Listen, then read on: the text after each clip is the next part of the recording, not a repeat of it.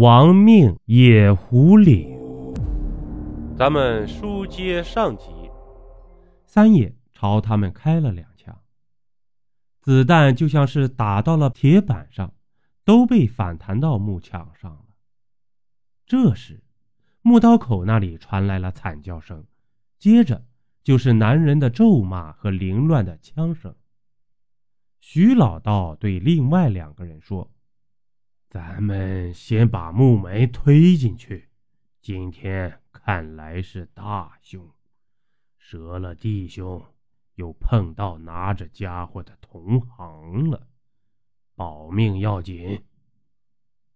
三个人费了九牛二虎之力，才把木门推开，一条只容一个人进入的小缝。也不管里面状况如何，便赶忙进入。并重新封好石门。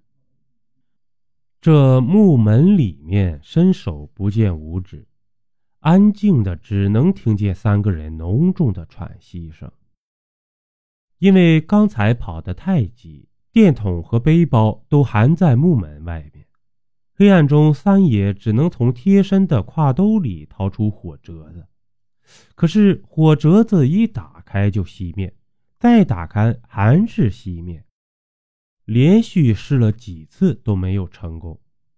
而进来这一会儿，三个人并没有感觉窒息难受，可见墓道中肯定有暗射的气焰。这就怪了。徐道也摸索着从包里掏出一把糯米，在三个人周围撒了一圈，接着。他又沿着糯米滴了几滴事先准备的乌鸡血，告诉三爷再试试。这一次不费吹灰之力，火折子一下子就点着了，只是火苗比平时小了许多，悠悠的发蓝。鬼掐脖子！徐老道面无表情的说了一句，三爷则默不作声。警惕地盯着周围。李野借着微弱的灯光往里看去，忽然发现里面停放着两口棺材。他没有出声，只是轻轻地拍了拍两个人。三人彼此对视一眼，就一起朝那两口棺材挪去。三个人走到棺材前，仔细观察，发现这是两口石棺。除了木板上雕刻的镇墓兽样子凶恶了些，倒也没什么异常的。三爷示意李牧和他合作，先把左边一侧的石棺盖抬起。石质的木板没有想象中那么沉，两个人轻松的就将它放在了一旁，屏住呼吸。众人朝棺内看去，竟然空无一物。李野显得很是失落，三爷往右一努嘴，两人又故技重施。可是这次奇了怪了，一模一样的两口石棺，这块木板就异常沉重。两人费了半天的劲儿，只挪出一掌宽的缝隙，已是气喘吁吁的累坐在棺材旁。过了片刻，两个人爬起来朝里面看去。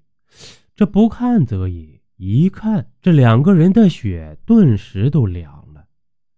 里面躺着的，竟是徐道爷。可是此时此刻，徐道爷就站在他们身后不远处。三爷立马掏出手枪，转身对准徐道爷：“你到底是谁？是人是鬼？”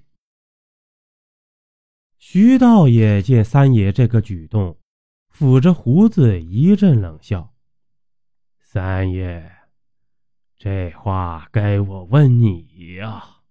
你要是人，那你的影子哪儿去了呢？”